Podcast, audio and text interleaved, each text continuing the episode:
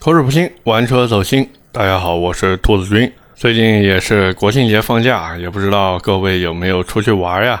我最近反正都是一直待在家里面，主要是因为孩子年纪还小嘛，也没有办法带他出远门。我在家刷短视频的时候呀，也看，我的天呐，这外面真的是人山人海啊！也是在这里提醒一下各位啊，如果你们这一会儿还在外地在旅游的话，那么也是记得开车的时候一定要注意安全。那么今天和大家聊一聊最近也是比较火的一个事情啊，那就是特斯拉在车主赢了官司以后，反手一波起诉，直接让车主再赔他们五百零五万。那么在这一期节目开始的时候呢，我们也是先来简单的回顾一下这件事儿啊。二零一九年的时候呢，特斯拉把一台 C 柱和后翼子板有切割焊接的 Model S 认证为非事故车，卖给了这位车主。然后车主在驾驶的过程中呢，车辆突然发生了故障，于是呢就把这台车送到第三方检测机构去进行一个检测。结果第三方检测机构鉴定了一下，发现哎是一台事故车，车主就说要特斯拉退车嘛，但是特斯拉不同意。这时候呢，当地的市场监督局就介入调解，但是结果显而易见，就是调解无果嘛。于是车主呢就选择将特斯拉告上法庭。那么特斯拉当时呢选择的方法就是一个字拖。他们那时候呢提出说，对于这个管辖权啊有争议，就试图阻挠开庭的一个进展嘛。但是车主一再坚持下，最后也是成功开庭了。在一审的时候呀，特斯拉表示我不认可你车主的检测结果，我要求重新检测。那么双方呢都同意说由另外一家第三方检测机构来进行一个检测。鉴定结果是维修后会对车辆安全性造成一定影响。这个结果出来以后呢，在二零二零年的十二月，法院呢就判特斯拉一审败诉，要求特斯拉进行一个退一赔三。那么特斯拉呢肯定是不服的，就提起了上诉。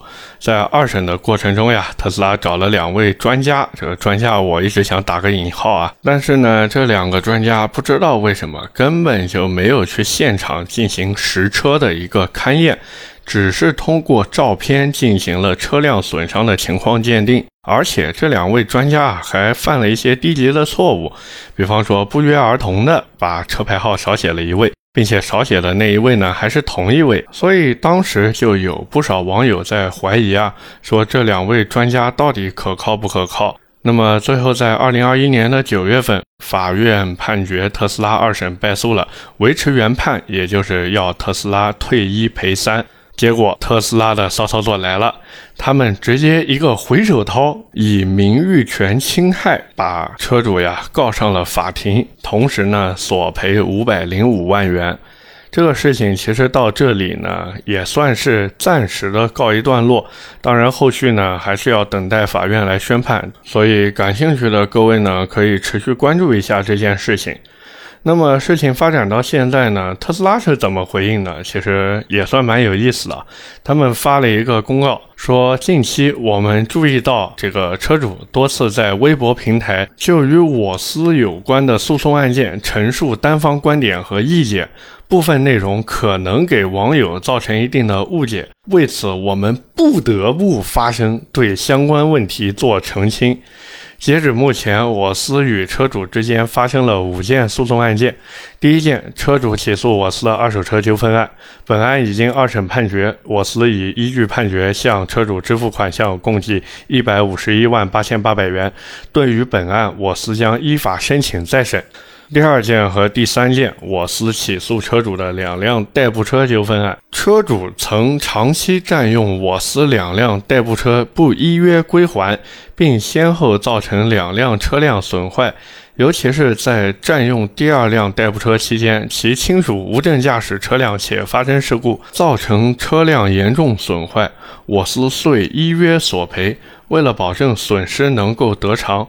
我司依法提请财产保全，目前案件正在审理中。第四件，车主于今年四月起诉我司的名誉权纠纷案，目前案件正在审理中。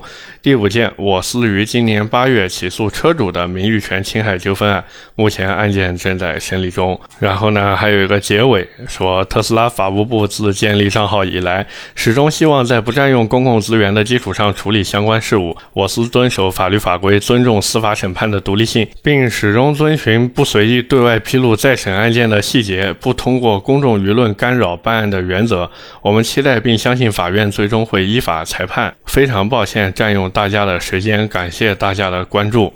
说实话，我看完这个特斯拉发的声明以后啊，我真的都有一点不知道说什么了，就真的特别感叹他们找的这个文案团队啊，真的是有两把刷子的。实际上，关于这件事情谁对谁错，大家心里面都有一杆秤。我在这里呢就不多做评价了。为什么呢？因为我家里面条件虽然也谈不上多差，对吧？但是你要说真的被特斯拉法务部盯上了，那我以后还给不给大家做节目呢？对吧？我还是想继续更新的嘛。但是关于这一次特斯拉起诉车主的罪名啊，我觉得就特别有意思。为什么呢？因为车主是在微博上面说特斯拉是垃圾、骗子、无赖，然后呢被特斯拉以名誉侵权来起诉，这一点呢就特别的耐人寻味，因为被起诉的罪名叫名誉侵权，而不是诽谤。可能有朋友会想说，这两个之间有什么区别呢？我给大家举个例子，其实就很简单了。就好比前段时间不是有新闻说美国总统拜登拉裤子了吗？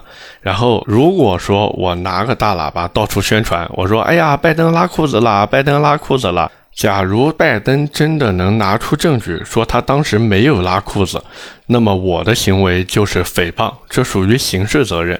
但是如果拜登当时真的拉裤子了，那他最多也只能告我名誉侵权，这属于民事责任。换句话说呢，无中生有的说假话才是诽谤，实话实说的在那讲才叫名誉侵权。所以特斯拉为什么这样来起诉车主呀？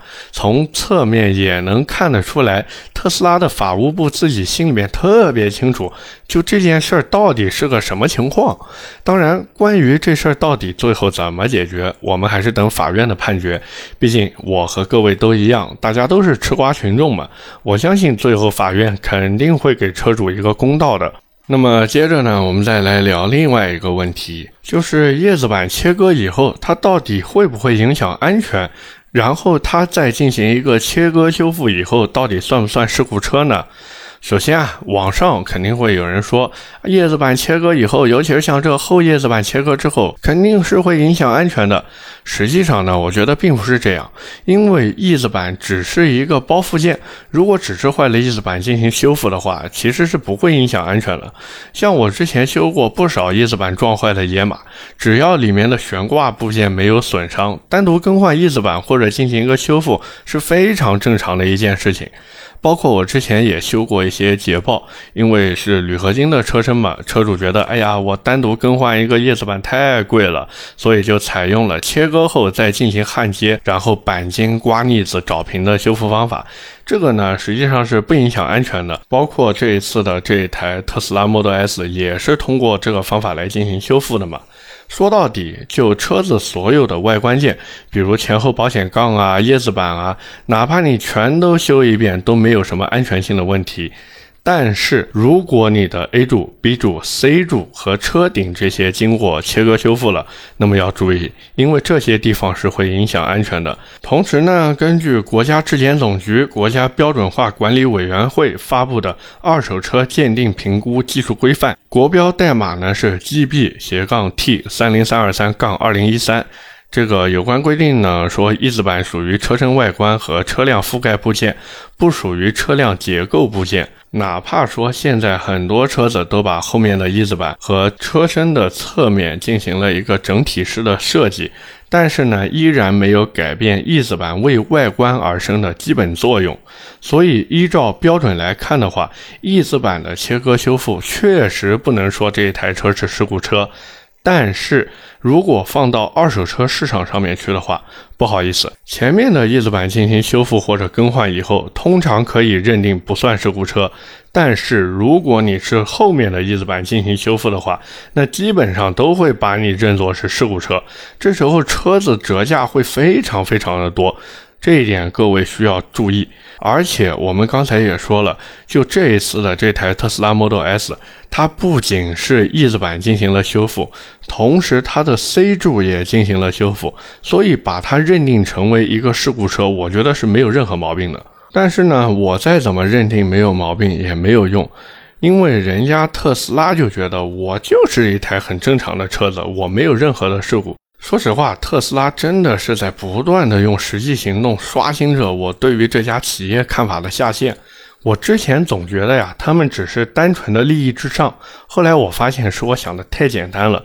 就这一次的事情，特斯拉就好像在明确的告诉你，我就是要玩死你。我有钱，我有法务团队，我有时间，我这家企业作为一个虚拟体的存在。可以不断的和车主去耗下去，换着人跟他去耗，排着班儿和他去耗。但是针对个人来说，他要生活要工作，大多数人根本就耗不起。我之前啊看过一本书，叫做《美国黑帮》。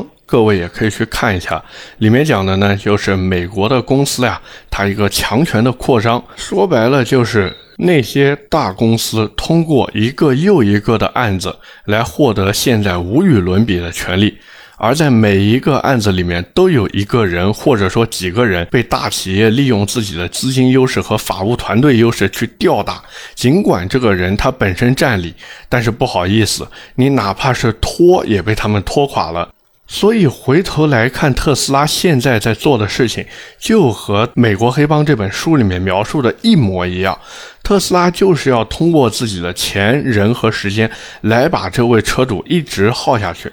哪怕车主现在已经获得了法院的认可，确定他在特斯拉购买到的就是一台事故车，一审、二审，而且都结束了，法院也明确的宣判了，说特斯拉有问题，特斯拉需要赔偿。就在这种板上钉钉的情况之下，特斯拉都要让自己的法务团队去跟你再搏上一搏。说实话，这种事情让我想一想，真的除了愤怒，还有恐惧。为什么？因为我们每一个人都有自己的生活，都有自己的职业，有自己的人生。但是，不管你有怎样的经历，我们在购买一台车，或者说去买别的东西的时候，我们都是消费者。我们不管是买手机也好，买电脑也好，买汽车也好，买房子也好，哪怕我们只是买一包辣条也好，我们都通过消费和这些厂家建立了联系，对不对？那假如说我们在买手机的时候遇到了手机爆炸，就像之前三星那个样子；我们买电脑的时候，我们的电脑出现了故障。就像之前华硕那个样子，那我们买一台汽车，我们发现，哎呀，这台汽车竟然是一台事故车。就像这次特斯拉这个样子，我们买一套房子，发现开发商跑路了。那最近很多开发商都爆雷了嘛？我们在遇到这些事情的时候，我们是不是都希望自己的权益能够得到最大限度的保障？但是回头看看特斯拉这次的事情，看一看这个车主经历的事情，对于我自己来说，我。真的心里面很害怕，这不禁让我想到，就之前我们在电视里面看电视剧，那封建王朝时代，如果说老百姓想要去告当地的县官，或者说去告知州知府这些。不管你有多大的冤屈，你都要先滚一波钉板，对不对？实际上这件事情最可怕的地方在哪？在于一旦特斯拉这个事情开了先河，往后就会有更多的企业对个人的案例出来。以后小到一包辣条、一根铅笔，大到一套房子、一台汽车，全都会出现矛盾纠纷。那么打官司是企业法务部门的工作，他们非常乐意于跟你去玩，因为他们。挣的就是这份钱嘛，所以他们完全有时间、有能力利用自己的专业去不断的提高消费者的维权成本，同时也减少未来可能被维权造成的损失。这一点真的很难去想象，我真的想都不敢想。因为如果这件事情真的持续性发生的话，那以后一旦我们自身的权益被侵犯，选择维权的时候，就很有可能去面对这种流氓一般的行为。说到这里啊，我不知道还有多少在听我这期音频的朋友记得当年那篇狗日的腾讯，我也不知道腾讯最后有没有索要赔偿。包括高德地图之前不是发布了一份什么车主出行习惯嘛？说凯迪拉克车主最喜欢去的地方是洗浴中心，以至于凯迪拉克到现在都被冠以洗浴王的称号。那你说就这么严重的名誉损失，腾讯怎么处理的呢？凯迪拉克包括凯迪拉克车主们的情绪好像也挺稳定的，但是回头再看一看这次特斯拉的车主们和粉丝们。哎呀，那个情绪激昂的呀，真的是。所以有时候我也在感叹，特斯拉真的有一个本事，这一点真的真的特别厉害，就是他们总能成功的把矛盾进行转移。本来是消费者和企业之间的问题，结果特斯拉愣是能给闹成两帮人对喷，就是特斯拉的粉丝和车主和各路网友去进行对喷。这一招真的妙，太妙了，一个字绝。所以各位，如果你们真的想去买特斯拉的话，我觉得还是三思而后行吧。就像网上很多人说的那个样子，先掂量掂量自己口袋里面能不能掏出来五百万。如果你口袋里面掏不出来五百万，或者说你家里面也不是开律师行，或者你自己也不是律师的话，那我觉得真的掂量一下吧，好不好？最后呢，也是跟大家聊一点闲的吧。我之前念书的时候，上我们学校的法律课的时候呢，教我们法律的那一位教授呢，就一直跟我们说，法律这个东西呢，学到最后，不管你学得好还是学得坏，但是都不能忘掉两个字，就是人性。所以，我真的特别想问一下那些帮特斯拉去打官司的律师们呀，你们这个有时候挣钱呢，我觉得不寒碜。但是呢，我们老古话一直在说呀，就是人在做，天在看，对吧？OK，那么今天关于特斯拉这件事情呢，我们就聊这么多。下面是我们的留言互动环节。